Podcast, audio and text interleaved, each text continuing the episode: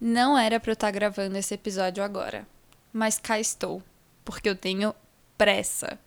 E porque eu tô cumprindo um cronograma que eu fiz para mim mesma na intenção de me ajudar, mas eu sei que eu tenho outra prioridade, então que hoje não era para eu estar tá cumprindo esse cronograma que tem lá no horário que de 11 ao meio-dia e meio eu cuido do Falar e Mar e de um outro projeto.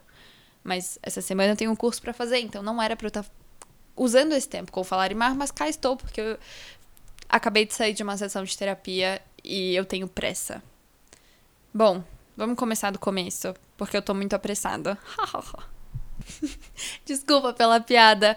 Hello, amigos! Sejam bem-vindos a mais um episódio de Falar e Mar. Se você não me conhece ainda, oi, eu sou a Mari e te recebo nesse canto com todo carinho. Eu confesso para vocês que esse é mais um episódio sem roteiro. Eu tenho feito isso bastante recentemente e até que eu tenho gostado do resultado, porque fica bem espontâneo, bem genuíno, um pouco bagunçado, mas é o jeitinho que eu sou e o feedback tem sido legal. Acontece que dessa vez ele especialmente não tem roteiro, porque eu me disciplinei a sentar e fazer. Para quem já me conhece, eu considero que vocês que me ouvem há um tempo já me conhecem, eu sou do tipo que só senta para fazer as coisas quando o cenário estiver perfeitamente idealizado. Acredito que esse, inclusive, vai ser um episódio muito legal para quem gostou daquele primeiro lá de 2020, que eu falei sobre os prejuízos da idealização excessiva.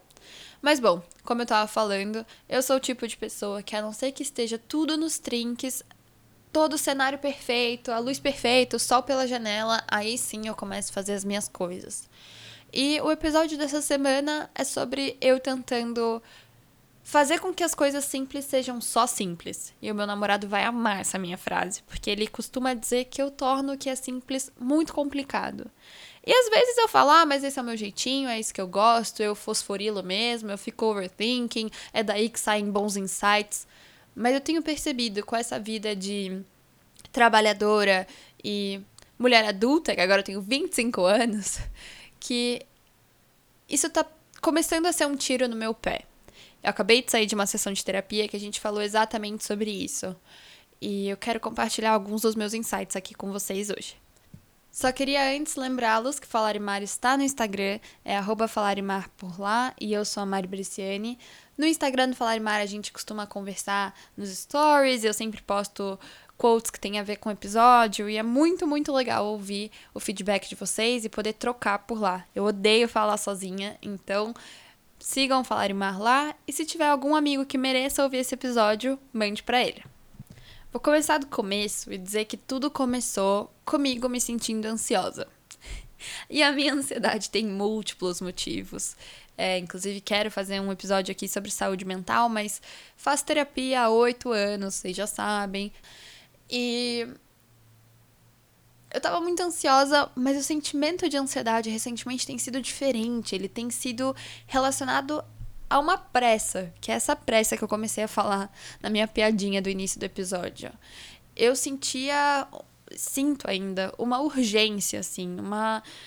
Como se tudo tivesse que ser dado conta nesse momento, que todas as ideias que eu tenha têm que ser colocadas em prática nesse momento e que eu tenho que abraçar o mundo assim. Sempre gostei de abraçar o mundo e ser multifacetada, né? Recentemente eu mudei a minha bio do Instagram para médica, podcaster no Falarimar e mais mil outras coisas, graças a Deus. Então, tipo, de fato, ser multifacetada e ter mil atividades rolando sempre foi algo que eu valorizei e quis para mim, é um dos meus princípios, né? Vocês mesmos já me ouviram falando aqui que no início da minha formação em medicina eu falei que eu tinha isso pra mim, de que eu não queria ser só médica, né? Quando perguntassem o que, que a Mari é, eu odeio que pra médica, tipo, ah, ele é médico. Não, ele é um monte de coisa, aí médico também. Ninguém fala, ah, o que, que você é? Eu sou administrador. Tipo, não, pra medicina tem esse peso de que você tem que viver só para isso, e eu definitivamente não vivo só para isso. Mas enfim, essa foi uma tangente. Tudo isso para dizer que eu gosto de ser multifacetada e ter mil coisas rolando. Mais recentemente, eu tenho inventado coisas demais. eu tenho inventado coisas demais e alguma dessas coisas eu acredito que seja uma fuga para aquilo que eu realmente preciso fazer. Em terapia hoje, a gente conversou sobre esse meu lado de querer ser sempre pioneira nas coisas, de fazer as coisas diferente. O que é muito legal sobre mim, mas que também é, é um custo caro, né? Você querer sempre fazer tudo diferente da regra. A regra tá aí por um motivo, porque alguém já fez, já quebrou a cara, já aprimorou e tá aí para você seguir, né? Eu tenho uma carreira que é muito protocolada, que não tem muito por onde inovar. E mesmo assim, eu quis inovar. Como vocês sabem, fui pro lado das medicinas integrativas, a abordagem holística, que a medicina tradicional acabou deixando um pouco de lado no seu processo de protocolos. É... Por outro lado, você querer fazer as coisas sempre de forma pioneira, de forma diferente, à frente do que está sendo feito pela maioria, é também um mecanismo de defesa. Não sei se alguém aí também é assim como eu, eu acredito que sim, gosto de pensar que sim. Mas se você está fazendo algo diferente do que a maioria faz, você meio que não tem ninguém a quem se comparar, né? O território é mais livre, tem menos cobrança, você tem é, um destino mais amplo. Qualquer lugar que você chegar é lugar. Você não precisa seguir uma linha reta, você pode fazer curvas, pode, enfim, fosforilar o quanto você quiser, que ninguém vai estar tá lá te cobrando, né? Talvez seja uma fuga da cobrança por si só. Eu sou uma pessoa que não lida muito bem com a cobrança, porque eu já me cobro demais. Então, qualquer cobrança externa às vezes acaba sendo muito degradante para mim, assim, muito prejudicial. O que também não dá para acontecer. Sinto que eu saí da terapia e eu ainda tô aqui em tom de terapia conversando com vocês. Mas voltando para a cronologia dos fatos, a minha ansiedade piorou com essa coisa de eu sentir essa urgência para resolver tudo e para fazer tudo e dar conta de tudo. E quanto mais urgência eu tinha, mais paralisada eu tava ficando. Eu acredito que tudo isso tenha se agravado quando eu me formei na faculdade e virei minha própria chefe. Como eu contei no último episódio sobre como eu virei médica, é a primeira vez na minha vida que eu não tô vinculada a uma. Não só vinculada, mas subordinada a uma instituição. Então, na época da escola, era a escola, e os meus pais, na época do cursinho, ainda eram os meus pais. Até hoje, é os meus pais, mas enfim. É, na época da escola era a escola, na época da faculdade era a faculdade. A gente tinha alguém mandando na gente, né? Alguém pedindo alguma coisa, exigindo alguma coisa. Você tinha que estar tá lá em certo horário, assistir tantas aulas, 25% de falta, e entregar os trabalhos, e ter a nota tal, senão a recuperação. Tipo, tudo tinha muitas consequências e chefias, se você parar para pensar desde que eu me formei e optei por tirar esse ano de trabalho é, dando plantão e tudo mais, e não me vincular a uma residência e tudo mais, eu tenho sido a minha própria chefe. O que, mais uma vez, é uma dádiva e também pode ser um tiro no pé.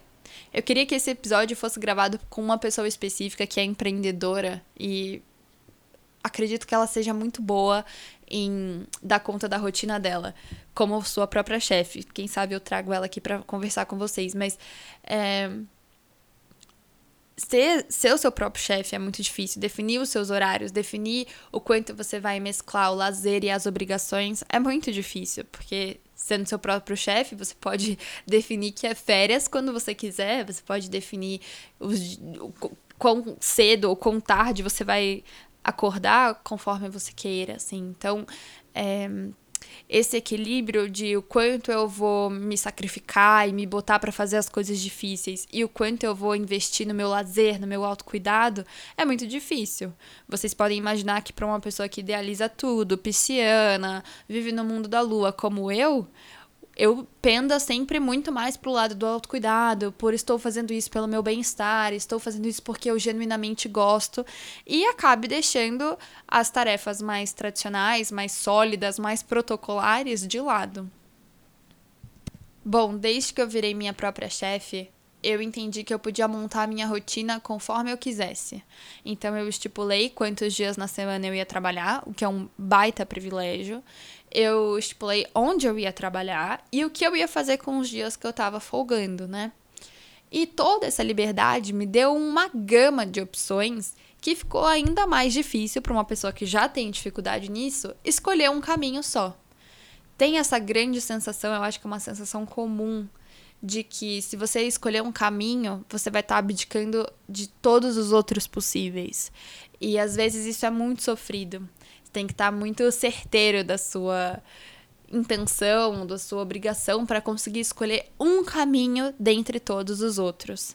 E às vezes você não tá tão certo assim do que você quer fazer, você não tá tão certo assim do que você tá sentindo em relação àquilo, ou sequer de que esse é o caminho certo.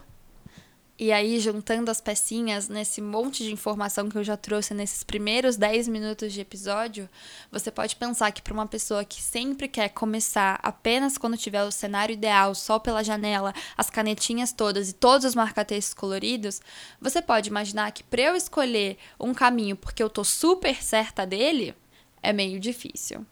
Já comentei aqui com vocês também que por isso eu tenho muita dificuldade de manter as coisas a longo prazo. Eu acho que para mim é muito difícil ter um foco em algo que está distante. Então, tipo, ah, eu vou me esforçar esse ano inteiro de estudo para no final do ano fazer uma prova, como é no vestibular ou como é nas provas de residência.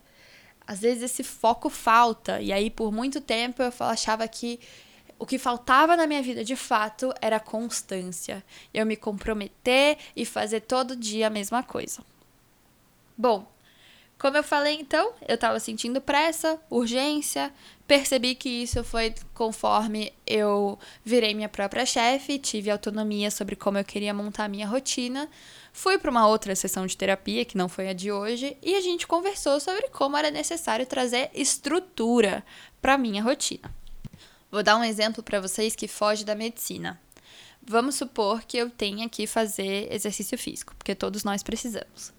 Só que eu moro num bairro que tem academia tradicional, tem um parque perto e tem várias outras academias que são daquelas tipo de spinning que você reserva a bicicleta, de esteira que você reserva sua esteira. Então, tipo, eu tenho muitas opções de formas que eu posso fazer exercício físico. Além disso, tem a academia do meu prédio.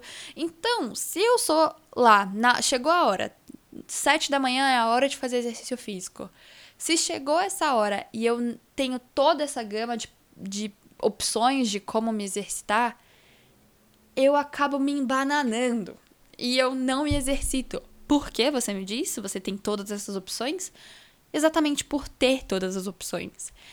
Eu sou uma pessoa que tô percebendo que eu preciso de uma estrutura na minha vida que seja tipo assim: toda terça às sete da manhã eu vou fazer academia no meu prédio. Tipo, precisa ter esse complemento de onde, quando, que horas, como eu vou. Tipo, eu preciso ter isso definido antes, porque senão eu me embanano com a quantidade de opções que eu tenho. Gente, esse exemplo reflete exatamente o momento de vida que eu tô vivendo agora. Eu posso fazer o que eu quiser com os meus dias, principalmente morando com os meus pais e não tendo conta para pagar ou filho para dar conta. Vocês entendem a dificuldade, a complexidade disso? Eu espero que eu não esteja aqui maluca, vocês estejam falando, menina, só senta lá e faz. Bom, percebendo isso, né, voltando para a história. Numa outra sessão de terapia, eu falei: é simples. A coisa que eu tenho que fazer, a gente já entendeu, é organizar a minha semana numa rotina. Então eu fui lá, peguei uma agenda, coloquei uma tabela lá, segunda, terça, quarta, quinta e sexta. E usei aquela técnica de time blocking, que eu não sei se vocês conhecem, mas é coisa simples. É tipo assim, você dividia seu dia em blocos. Então, o bloco que você vai estar tá estudando, bloco que você está malhando, bloco que você vai estar tá com a sua família, bloco que você vai estar tá cuidando das tarefas da casa. Então, você divide os seus horários em blocos, tipo, três horas para estudar, duas horas para cuidar da casa. E aí você consegue montar a sua rotina em torno disso. Óbvio que para mim não é suficiente só ter o bloco delimitado, mas eu preciso também saber qual atividade eu vou fazer, né? Então isso tudo tava lá na minha, no meu time blocking, no meu time blocking aprimorado. Imediatamente, só de montar essa tabela, eu já senti uma ansiedade saindo de mim e foi muito bom. Óbvio que para uma pessoa que sempre precisou de constância na vida, o difícil seria seguir.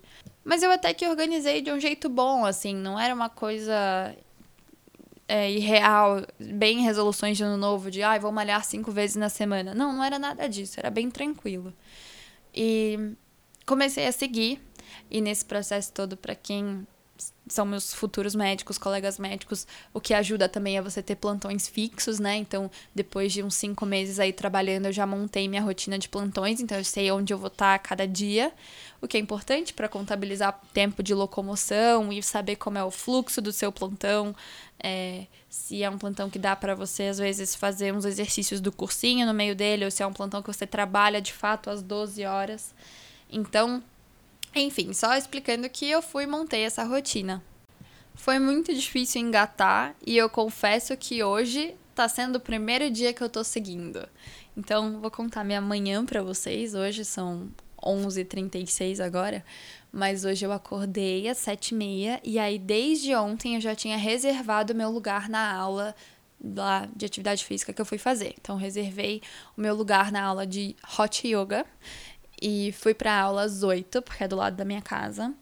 Fiquei lá até às 9, voltei para casa, tomei banho, me preparei para terapia, que começou às 10. De 10 às 11 eu fiz terapia, e de 11 ao meio-dia e meio, que é a hora que eu vou sair para almoçar, eu tô aqui me dedicando ao falar e mar.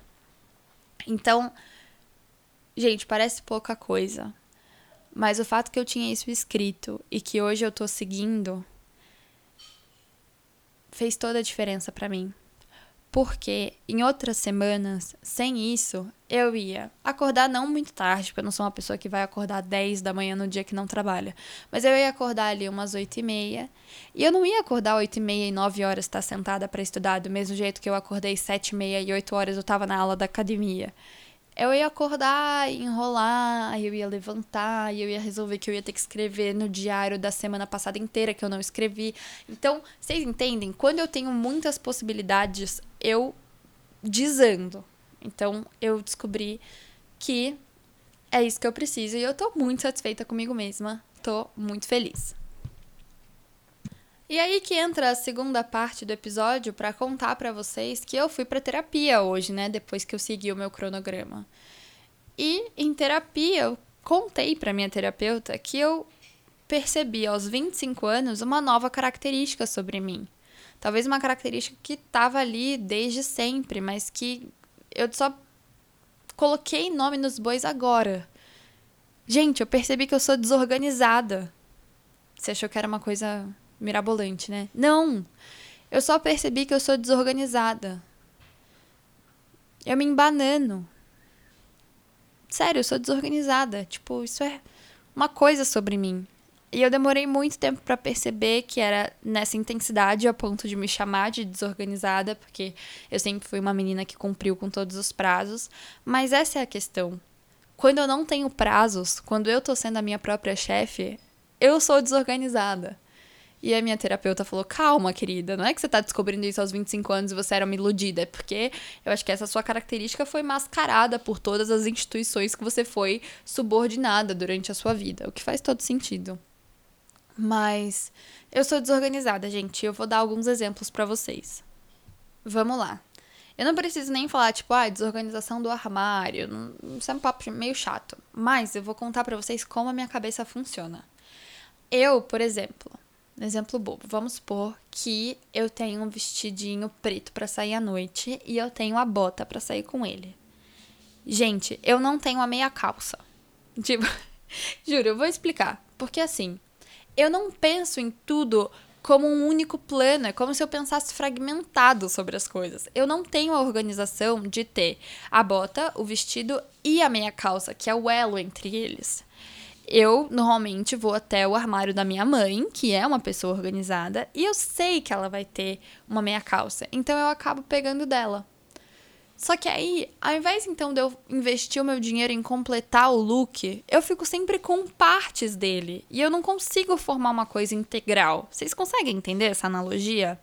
É como se ao invés de eu gastar lá os meus dinheirinhos com uma meia calça, eu fosse na Zara e comprasse outro vestido ou eu fosse na Arezzo e comprasse outro sapato. Entendeu? Eu não monto a coisa inteira, eu monto parte delas. Então, o meu armário é cheio de peças maravilhosas que eu não consigo quase que usufruir. E isso é um sentimento que está na minha vida há um bom tempo. Eu sinto que eu tenho acesso a boas coisas, graças a Deus, graças aos meus pais, graças ao meu esforço também agora. Mas que por vezes eu deixava de usufruir o potencial real das coisas por essa falta de constância, comprometimento ou sequer a organização de fato. E se numa pessoinha como eu acabava virando uma super cobrança e eu ficava frustrada mais ainda, porque além de não ter dado conta do look ou da tarefa, eu também sabia que eu tinha condições de ter pensado na meia calça antes e eu não tinha pensado, porque me faltou organização para isso. Eu tô muito pirada, ou vocês estão me entendendo? Por favor, se vocês estiverem me entendendo, se vocês se sentirem minimamente assim, ou se vocês forem um completo oposto, fala comigo no Instagram ou no chat aqui embaixo. Eu preciso saber que eu não tô sozinha. Vou dar um exemplo para vocês, outro. Eu namoro um capricorniano. Beijo, Mu. E ele é aquele cara que, assim, tem a planilha de finanças dele no Excel, mas ele também tem no celular, no aplicativo Wallet, e ele também tem, sei lá, no aplicativo da XP. Então ele tem tudo organizado, ele sabe onde cada coisa tá. Eu falo pro Natan frequentemente que eu gostaria que ele dobrasse as minhas roupas, porque ele dobra impecável. Ou até mesmo meu irmão, meu irmão também é um pouco assim. E eu não sou, eu sou, dou, dou aquela embolada na roupa, assim. Ou mesmo se eu dobrar a roupa perfeita, ela não fica, tipo, neat, sabe? Ela fica, sei lá. E eu fui viajar com o Natan, nossa primeira viagem namorando. E a gente foi com a minha família e com os sogros do meu irmão. E aí ele foi também, né? E foi ótimo, a gente foi pra praia, foi uma viagem deliciosa. Quando chegou lá, era a primeira vez que eu tava viajando com ele, e aí eu fui dar, né, ver a mala dele. Ao longo dos dias eu acompanhei a mala dele.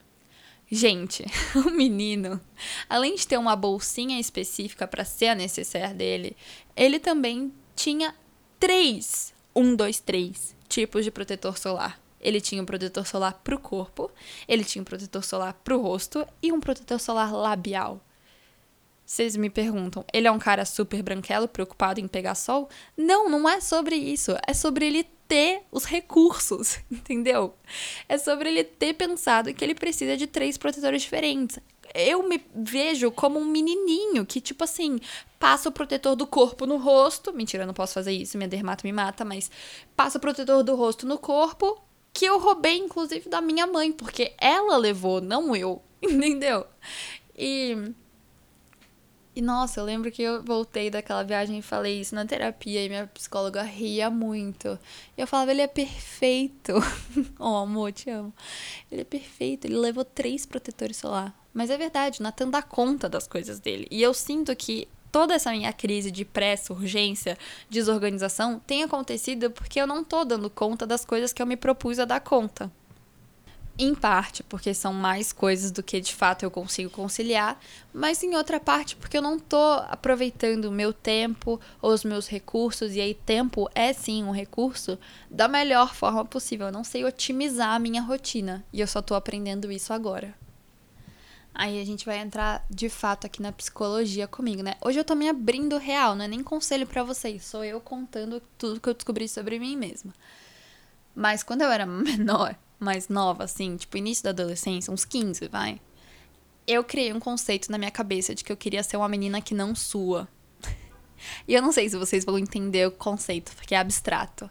Mas existem meninas que não suam na minha cabeça. Meninas que a maquiagem dura o dia inteiro. E meninas que chegam na praia e ao invés de tirar a roupa e já ir correndo pro mar, elas abrem uma cadeira de praia pegam uma canga, forram a canga da cadeira de praia e aí sim sentam num coque, suam e aí elas entram no mar aos poucos de coque, sem molhar o cabelo, porque o cabelo tá feito.